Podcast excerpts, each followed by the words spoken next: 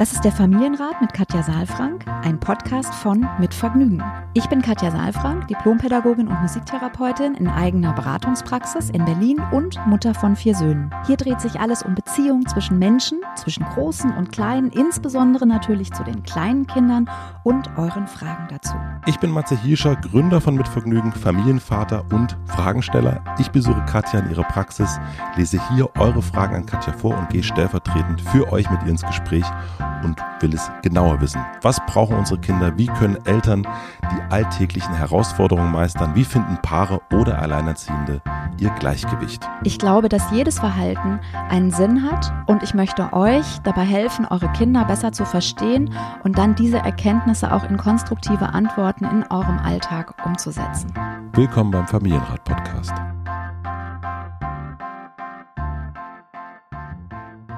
Ich freue mich. Hallo, liebe Welt draußen. Hier ist Katja Saalfrank und ich sitze auf meinem Sofa in der Praxis und Mats ist auch da. Ich bin auch da und ich habe gerade das wunderschöne, das erste Mal das Erlebnis gehabt, dass ich dich singen gehört habe. Das Oha. War, das habe ich nicht. Du hast eine wirklich großartige Stimme. Ja, großartig, nicht? Also, ich bin ja wirklich- Sängerin, also auch. Ich bin auch Ja. Podcasterin, Sängerin, Mutter. Es ist Seufz, nein, aber ich habe tatsächlich ja sehr, sehr lange gesungen. Ich habe ja klassische Musik gemacht eher und auch tatsächlich überlegt, ob ich ähm, in diese Richtung gehen soll und habe äh, ja auch Musiktherapie studiert. Also das heißt auch Das mit weiß ich, ja. Hauptstimme, äh, mit Hauptfachstimme. Ja. Wir haben schon überlegt, ob wir mal so Fragen vorsingen, aber so weit sind wir noch nicht. Nein. So weit sind wir nicht. Wir haben auf jeden Fall festgestellt, dass die Frage, die wir heute bekommen haben, die wir gleich vorlesen und die ich gleich vorlese, dass die auch ein, eine Ähnlichkeit zu einem Xavier Naidoo-Song hat. Und den hast du mir gerade vorgelesen. Potenzial hat Potenzial. sie. Sie Ja. hat, ja, Aber nur der Titel. nur der Titel. Ja, lieber Xavier, falls du mal wieder, ne, hör mal hier rein. Wenn ihr Fragen habt, die wir nicht singen sollten, dann schreibt an familienrat.mitvergnügen.com und ich nehme die dann mit. Genau. Mach das doch. Das mache ich und schickst du dir vorher. Du kannst, du kannst es mir wieder vorsingen. Es ist schön, dass wir uns jetzt so gut kennen, dass du mir Sachen vorsingst. Es hat ja was Ja. mit Vertrauen zu tun. Gut, wir haben ja den Hörern nicht erzählt, dass du jetzt hier eingezogen bist. Ja, das stimmt Also du allerdings. gehst gar nicht mehr weg, Ich- sondern du wohnst jetzt hier und einmal in der Woche treffen wir uns dann darf- hier zum Plausch. Darf ich raus, darf ich Ja. raus aus der Küche? Bevor ich euch die Frage vorlese, möchte ich euch den Supporter vorstellen. Unser heutiger Supporter ist Sofatutor. Sofatutor ist eine Online-Plattform mit Lerninhalten von der ersten Klassenstufe bis zum Abitur. Für mich ist das seit kurzem besonders interessant, denn seit diesem Sommer bin ich Papa eines Schulkinds und mit mehr als 10.000 Lernvideos und interaktiven Übungsaufgaben können Kinder hier mit Spaß lernen und so auch noch ihre Noten verbessern. Ich muss sagen, ich denke nicht so gerne an meine Schulzeit zurück. Als Kind war ich zum Beispiel vor Klassenarbeiten und dem Vergleich der Hausaufgaben immer dann besonders aufgeregt, wenn ich das Gefühl hatte, nicht alles so verstanden zu haben. Mit Sofa-Tutor kann man im eigenen Tempo lernen, mehr verstehen und somit natürlich besser vorbereitet und weniger aufgeregt sein. Schade, dass es diese Plattform damals noch nicht gab. Sofa-Tutor ist als Lernplattform natürlich auch eine enorme Erleichterung für Eltern. Wer schon mal den eigenen Kindern beim Hausaufgaben machen geholfen hat, ist vielleicht auch schon mal in Erklärungsnot geraten. Auf Sofa-Tutor werden individuelle Fragen im Hausaufgaben-Chat beantwortet. Super Sache. Am besten probiert ihr es zusammen mit euren Kindern selbst aus. Ihr könnt Sofa-Tutor gerade 30 Tage kostenlos testen und auf sofatutor.com slash Familienrat ist außerdem ein Gutscheincode von 50% Rabatt für euch hinterlegt, wenn ihr es nach dem Testzeitraum weiter nutzen wollt. Probiert es aus. Vielen herzlichen Dank an Sofatutor und jetzt zur Frage. Wir haben eine Frage bekommen, ihr habt es schon an der Überschrift gesehen. Wie viel Schreien kann ein Mensch ertragen? Kein Lied von Xavier Nadu, sondern eine Frage von Julia. Und sie schreibt, ich schreibe euch heute, weil ich langsam nicht mehr weiter weiß. Ich bin Mutter von zwei Kindern, sieben und drei Jahre. Meine jüngere Tochter ist von Geburt an nicht einfach im Umgang gewesen. Quasi seit sie auf der Welt ist, schreit sie extrem viel und unglaublich laut. Die Geburt war sehr schnell und sie hatte starke Blockaden, aufgrund derer sie nicht auf den Rücken liegen konnte bzw. wollte. Sobald sie auf den Rücken lag, schrie sie wie am Spieß, bis man sie hochnahm oder auf den Bauch drehte. Das schließt alle Tätigkeiten ein, die in dieser Lage stattfinden. Liegen im Kinderwagen, baden, Fahrradanhänger, Autofahren. Nach vielen Besuchen beim Osteopathen wurde zumindest das Autofahren nach knapp einem Jahr besser. Seitdem schreit sie nur noch bei längeren Fahrten. Da ich auf dem Land lebe, bin ich abhängig vom Auto und muss oft längere Strecken fahren, bis zum Kinderarzt einkaufen etc. Meine gesamte Elternzeit habe ich rückblickend nur gehofft, dass sie endlich um ist, weil man mit ihr im Endeffekt nichts machen konnte. Mein Hebamme wusste nach diversen Versuchen mit Wippe, Hängematte etc. auch nicht mehr weiter, als uns zum Osteopathen zu schicken. Die Kinderärztin meinte von Anfang an, sie wäre ein aufbrausendes Kind, es wäre ihre Art viel zu schreien und meinte, dass es sich bessern würde, wenn sie sprechen kann. Naja, sie ist nun mittlerweile drei, spricht viel und ist immer noch ein sehr, sehr lautes Kind. Ich gehe mittlerweile echt auf dem Zahnfleisch, weil ich mit dem Schreien nicht mehr klarkomme. Ich bin es einfach so satt. Bei jeder Gelegenheit, wenn ihr etwas nicht passt, schreit sie los. Ich gieße nicht schnell genug Wasser in den Becher, schreien. Falsche Farbe des Bechers, schreien. Will keine Jacke anziehen, schreien. Ich warte darauf, dass es endlich besser wird, aber ich weiß nicht, wie lange ich noch warten kann, bis ich einen Nervenzusammenbruch bekomme. Ich ertrage sie kaum noch, was mir das Herz zerreißt. Ich weiß einfach nicht mehr, wie ich damit umgehen soll. Sie ist natürlich gerade auch in der Trotzphase. Die Gründe, warum sie schreit, sind also meistens völlig absurd, aber wann bitte hört es endlich auf? Und ist es nach der Trotzphase denn auch endlich vorbei? Sie hört mir überhaupt nicht zu, wenn ich ihr sagen würde, nein, heute gibt es keine Süßigkeiten, aber dafür Kuchen. Ich hoffe, ihr versteht, was ich meine. Hätte sie spätestens beim dritten Wort so laut geschrien, dass sie sowieso nicht mitbekommen hätte, dass es super tollen Kuchen gibt. Was mich so traurig stimmt, ist auch, dass meine große Tochter über einen sehr langen Zeitraum viel zu kurz kam. Sie hat schon eine Art Automatismus. Sobald ihre kleine Schwester schreit, fängt sie an, sich mit Spielzeug etc. abzulenken. Mein Mann, meine große Tochter und ich richten uns quasi komplett nach der Kleinen in der Hoffnung, ihr alles recht zu machen und ihr keinen Grund zu liefern, zu schreien. Das war eine lange Mail von Julia. Ja, ganz schön lang und ganz schön viel und es hört sich sehr, sehr, sehr, sehr anstrengend an. Und das tut mir auch erstmal sehr leid, das so, ähm, also ja, so zu hören. Das ähm, klingt nicht nach guten gemeinsamen Beziehungserfahrungen, die ihr miteinander machen konnten. Und es klingt auch so, als ob du da sehr unglücklich bist mit, ähm, also warst. Und das ist ja auch eine Geschichte, ne? Du sagst jetzt, dein Kind ist jetzt drei. Ähm, das heißt, da steckt eine Geschichte dahinter von drei Jahren und drei Jahre exzessives Schreien auszuhalten und auch immer wieder das Gefühl zu haben, ich habe alles probiert, um zu beruhigen, ist bestimmt nicht so einfach. Ja, und auch so ein Satz wie, meine gesamte Elternzeit habe ich rückblickend nur gehofft, dass sie endlich um ist. Mhm. Also das ist. Äh, ja, ja, das klingt wirklich sehr, sehr erschöpft.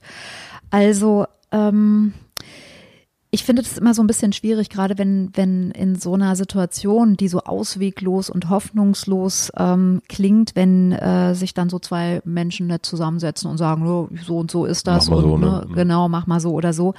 Also ich bitte dich wirklich, das ähm, nicht äh, unter diesem Gesichtspunkt zu nehmen, dass wir jetzt dir sagen, ähm, was du doch hättest besser machen sollen oder was du jetzt in Zukunft tun kannst, damit das Schreien weniger wird, sondern alles das, was wir jetzt hier machen, sind ein paar Gedanken ähm, hin und her zu bewegen. Ich ähm, habe auch ein paar Ideen vielleicht, worauf du noch mal achten könntest.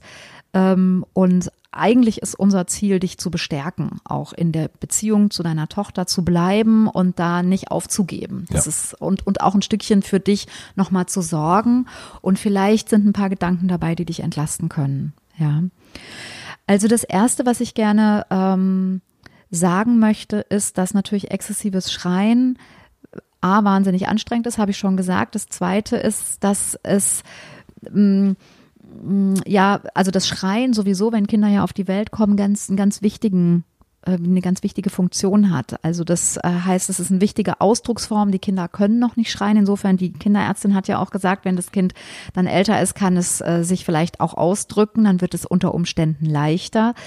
Ähm, also mit Schreien und Weinen machen die Kinder auf einen Mangelzustand aufmerksam, gerade also die Säuglinge. Mhm ähm, die ja viel Nähe brauchen, Wärme, Geborgenheit, Sicherheit, ja, um, um sich eben auch wohlfühlen zu können. Die machen auf einen Zustand ähm, aufmerksam, wo sie Trost und Nähe brauchen.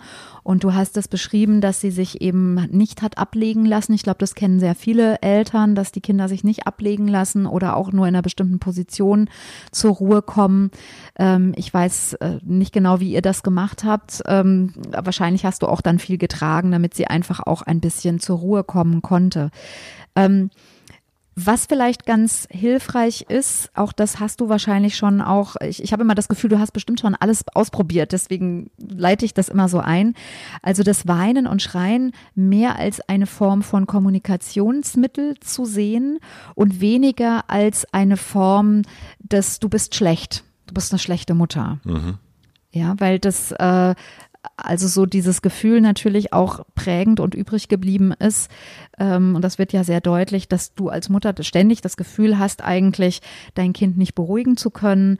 Ähm, und das macht was mit uns, wenn wir ständig das Gefühl haben, nicht zu genügen, wenn wir keinen Kontakt oder das Gefühl haben, keinen Kontakt bekommen zu können und selbst nicht gehört uns fühlen, ja, mhm. mit unseren Liebkosungen, mit unseren Beruhigungen. Ähm, das heißt, ja, das Gefühl zu haben, ich bin eigentlich ich kann das, was in unseren Augen in Anführungsstrichen eine gute Mutter wäre, nicht leisten. Ja, das ist sozusagen der Aspekt, der mir am häufigsten in der Praxis begegnet, wenn Eltern erzählen, dass sie Kinder haben oder gehabt haben, die am Anfang ihres Lebens oder eben auch im, im Alltag sehr, sehr laut sind und sehr viel schreien. Dass die Mütter gerade dann das Gefühl haben, sie sind in diesem Sinne in Anführungsstrichen keine gute Mutter, weil sie nicht beruhigen können oder weil das sehr viel schwerer fällt, ja.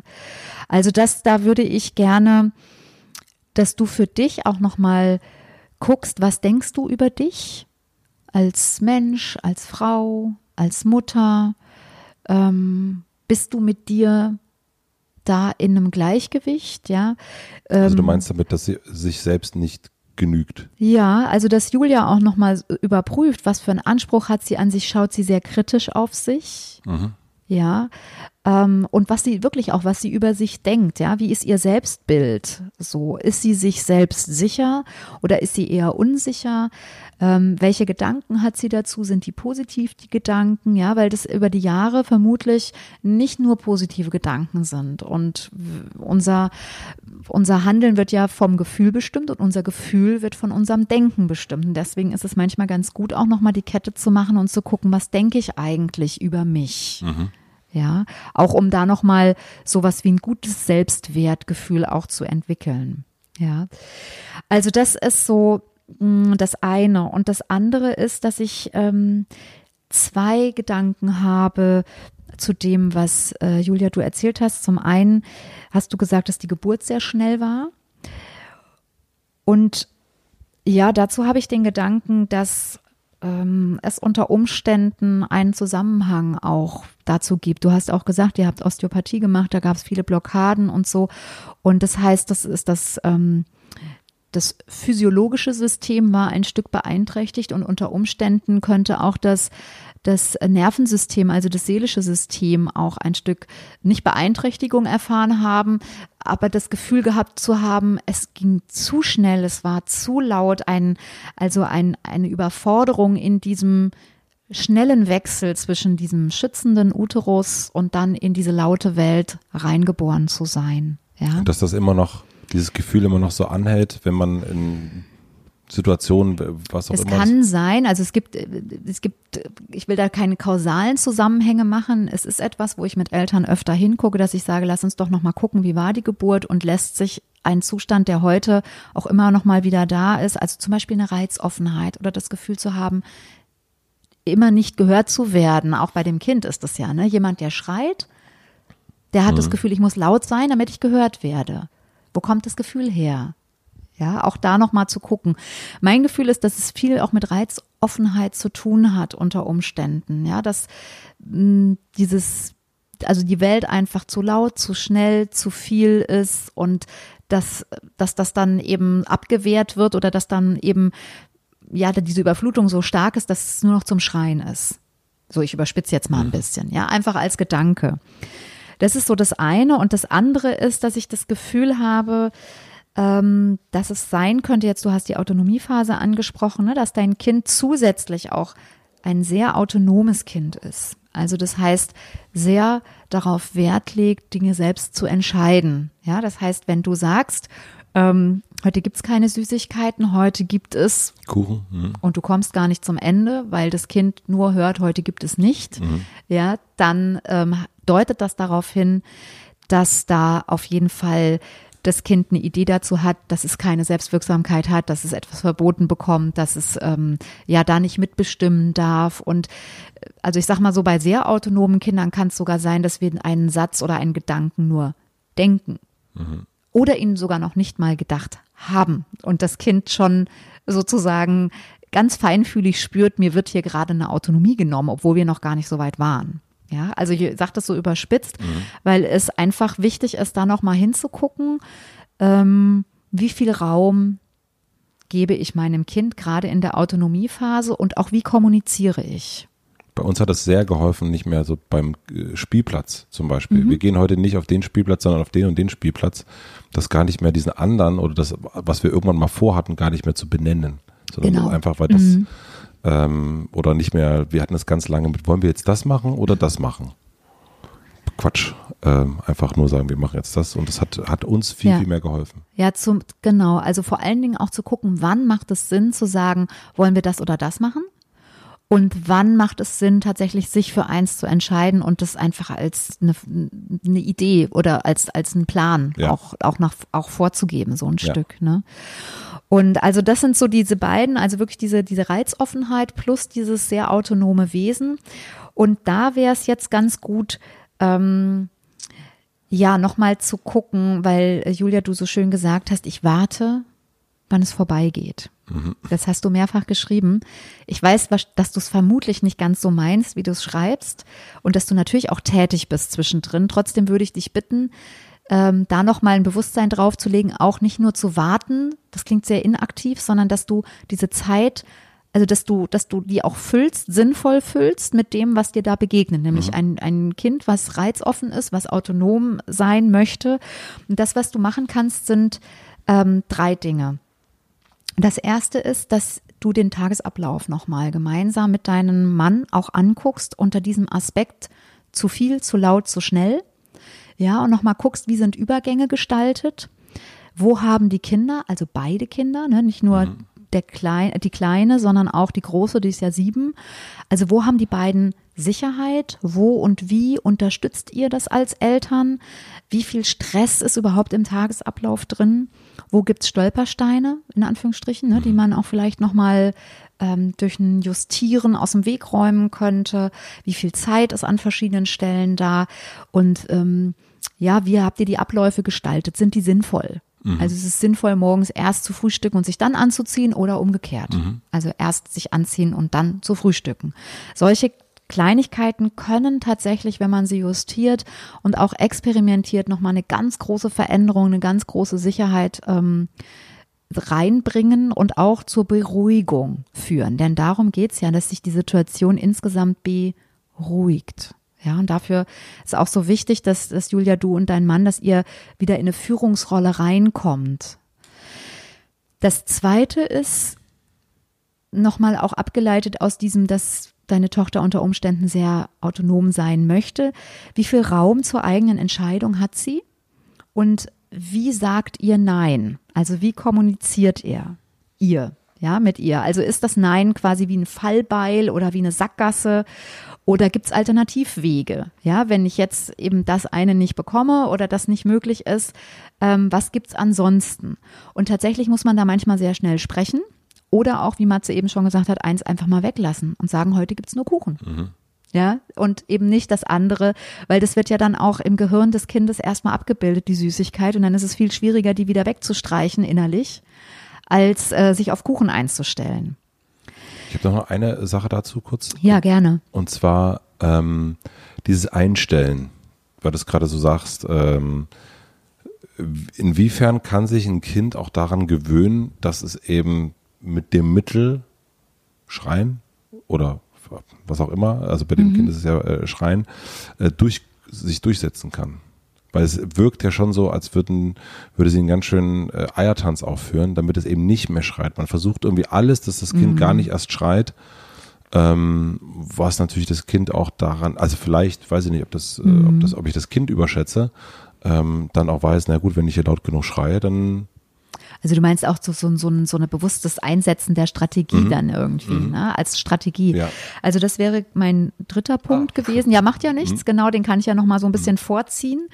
Ähm, also mm, also erstmal ist es so, dass das Schreien ja etwas, also tatsächlich erstmal eine Strategie ist, die aber unter Umständen eine Notfallstrategie ist. Die hat sich so eingebürgert mhm. erstmal, ja, und ähm, hat vielleicht auch, ähm, wie du es auch gerade gesagt hast, damit zu tun, dass eben die Erwachsenen oder die Menschen um einen herum dann auch ähm, sofort reagieren. Mhm. Ja, also mein Hinweis wäre immer, ich glaube nicht, dass das Schreien von heute auf morgen und auch nicht von alleine aufhört. Ich glaube, dass es wichtig ist, zu beruhigen und zu sagen, es ist alles gut.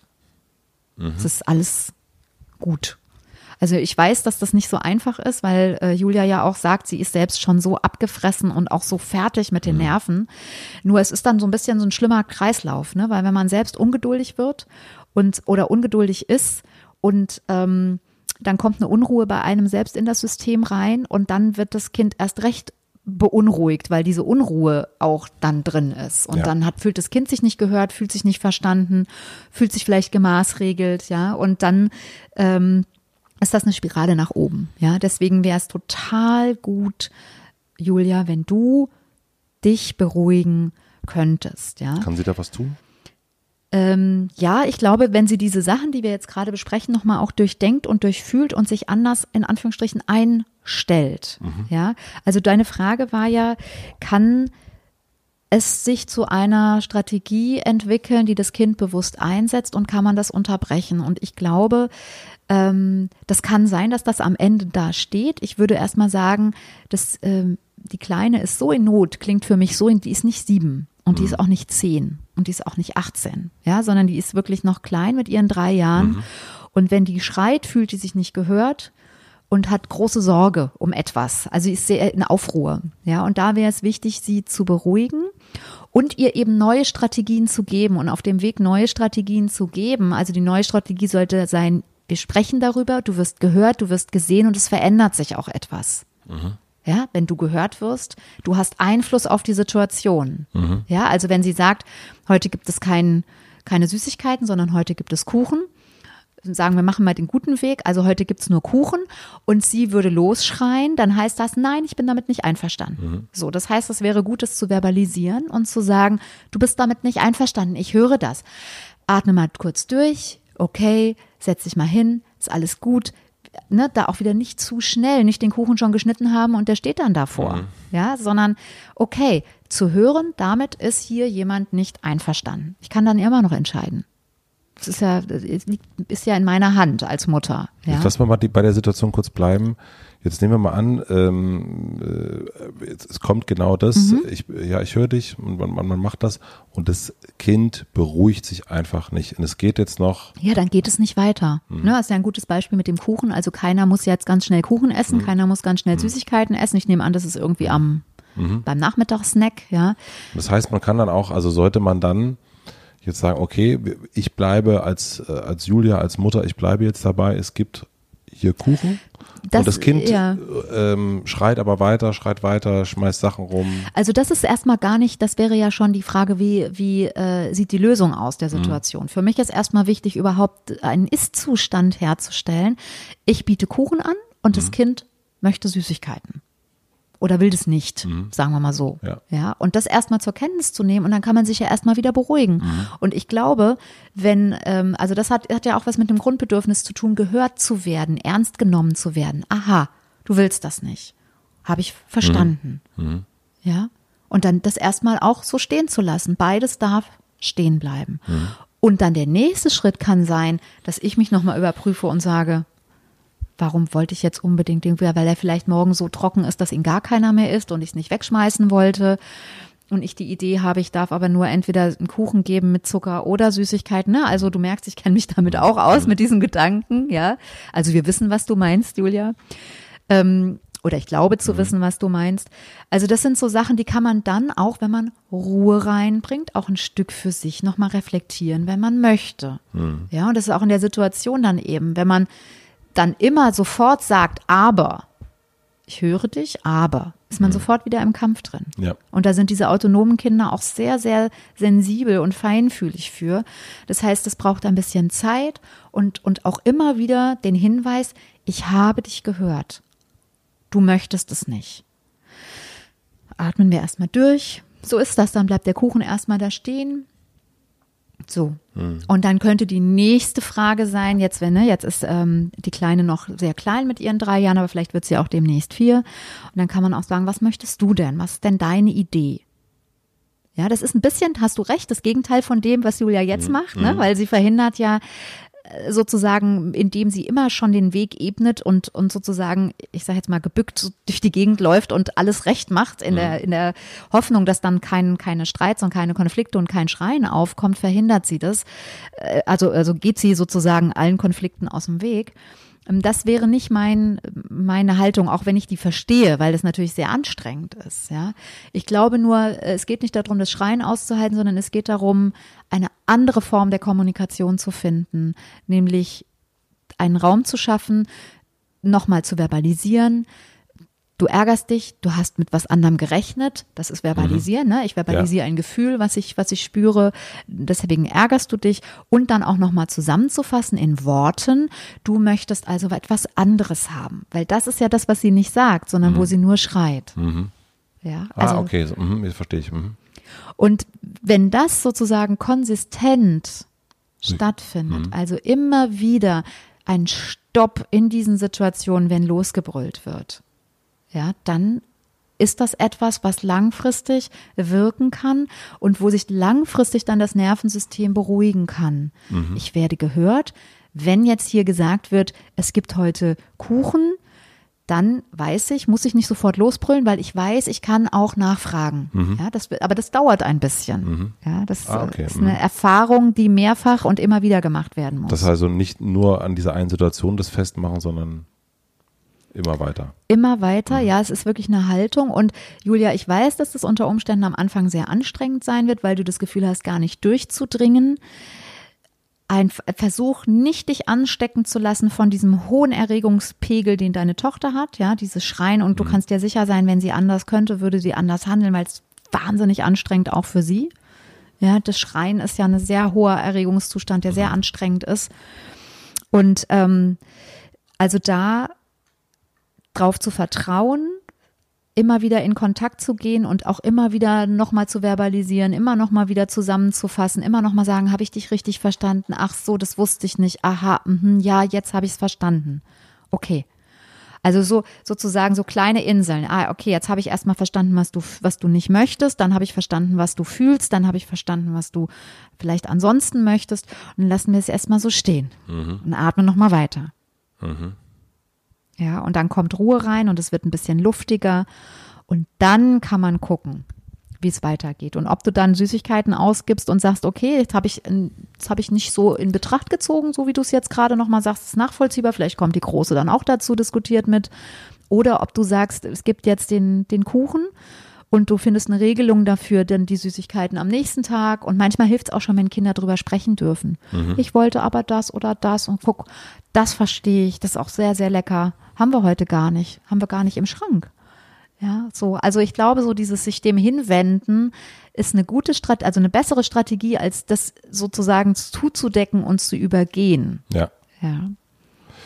Ich habe noch eine Sache, ähm, die mich ein bisschen äh, verwundert hat. Ähm, und zwar war es das Thema mein Mann, meine Tochter und ich auf der einen Seite und sie auf der anderen Seite. Das fand ich noch ein bisschen, du wahrscheinlich auch, wie ich deinen Blick kenne. Ja, ja, ja. Also das fühlt sich natürlich für die Kleine nicht schön an. Ich ähm, habe das jetzt noch nicht so explizit angesprochen, weil ich glaube, dass Julia das auch schon selbst gespürt hat oder auch spürt und sie auch sagt, es tut ihr sehr leid, dass sie Ja. das auch kaum noch aushalten kann. Und ähm, klar, ja, das, also das da. Ich finde aber super, dass du es nochmal ansprichst, weil natürlich es gut wäre, wenn sich diese Fronten aufheben. Ja, Ja, weil sonst hat die Kleine keine Chance, aufzuhören zu schreien. weil Also- es ist ja sofort, sie schreit Ja. und alle so, ja, ja, jetzt geht das wieder los. Ja, Ja. genau. Erstens das und zweitens, ähm, wer garantiert ihr denn, dass sie da nicht komplett untergeht? Wenn sie jetzt aufhört zu schreien, dann ist sie ja gar nicht mehr präsent. Ja, also deswegen, es, es wäre wirklich gut, wenn diese Fronten sich aufheben und wenn ihr ja insgesamt nochmal neuen Anfang macht, vielleicht mit diesen Dingen, die ich jetzt gesagt habe. Also einmal ähm, wirklich den Tagesablauf sich nochmal angucken, mehr Luft reinzuplanen, auch auf die Abläufe nochmal zu gucken, dann wie viel Raum zur eigenen Entscheidung ist da. Und wie, wie sagt, ne, wie mhm. kommuniziert ihr? Steht da das Nein sehr im Mittelpunkt oder sagt man auch, das machen wir heute nicht oder mhm. das machen wir morgen? Ja, das ist ganz, sagt man auch Nein mit und trotzdem äh, kommt das Nein gar nicht drin vor. Und dann tatsächlich das Dritte, was wir eben besprochen haben, ähm, also sich zu positionieren einerseits, also ne, zu führen, wieder mhm. klarer in eine Führungsrolle zu kommen, den, den äh, vermeintlichen Konflikten nicht aus dem Weg zu gehen, dem Schreien und dabei eben auch ganz klar ähm, Worte zu finden für das, was in dem Schreien eigentlich stattfindet. Ne? Ich will Süßigkeiten, dann verbalisiert das, gib ihr Worte dafür ja. und in kleinen Schritten beruhigen. Weil je höher sie dann gefahren ist, desto schwieriger ist es dann, die Gesamtsituation wieder runterzufahren. Ja, das wären so meine Hinweise. Und ähm, wenn das schwierig ist, vielleicht tatsächlich auch nochmal zu überlegen, ein Gespräch irgendwo wahrzunehmen, weil ich wirklich auch das Gefühl habe, Julia, dass es für dich wichtig ist, nochmal auch zu spüren, dass du eine gute Mutter bist. Ja. Was auch immer das ist, ich glaube, jetzt weißt du, was ich meine. Mhm. Also jemand, der, dass du eine Selbstwirksamkeit hast und dass du ähm, nicht, also du fragst dich wahrscheinlich, was haben wir verkehrt gemacht, dass das so ist? Ihr habt ja die Große schon, insofern weißt du, da seid ihr auch nicht anders gewesen. Hinterfragt das nicht, die Dinge sind so, wie sie sind und jetzt könnt ihr damit umgehen. Das wäre, ja. wären meine Gedanken dazu. Halte auf jeden Fall durch. Ja, halte durch und melde dich gerne nochmal dazu. Ja. Das äh, würde mich auch interessieren. Auf jeden Fall auch vor allen Dingen, dass es, ne, dass die, was ich erst schon nochmal vorgelesen habe, dass, dass, dass die Elternzeit, weil die ist natürlich auch so kostbar und wertvoll, dass die nicht so als so ein Durchhalte. So Durchhalte, ja, wir haben jetzt hm. nur so, wir haben jetzt 18 Jahre durchgehalten. So soll es natürlich nicht sein. Ähm, ja, Julia, schreib uns nochmal, wenn du, wenn du möchtest. Wenn ihr Fragen habt, zu schreienden Kindern oder auch äh, nicht, dann schreibt einfach an familienrat.mitvergnügen.com und ich nehme die Frage hiermit nach Charlottenburg, Wilmersdorf. Wilmersdorf, Charlottenburg. Bis dann. tschüss, Bis tschüss. Dann. Tschüss. Abonniert den Podcast überall da, wo man Podcasts abonnieren kann. Wir freuen uns über Bewertungen, über Kommentare und natürlich, wenn ihr diesen Podcast einer einzigen Person weiterempfehlt. Und nicht vergessen, es gibt keine schwierigen Kinder, sondern nur schwierige Situationen und Eltern, die dann auch mal nicht weiter wissen. Das ist gar nicht schlimm. Das Wichtigste ist, dass ihr mit euren Fragen nicht alleine bleibt und euch nicht zurückzieht, sondern in Austausch geht und im besten Falle natürlich an uns schreibt. Wir freuen uns auf eure Fragen.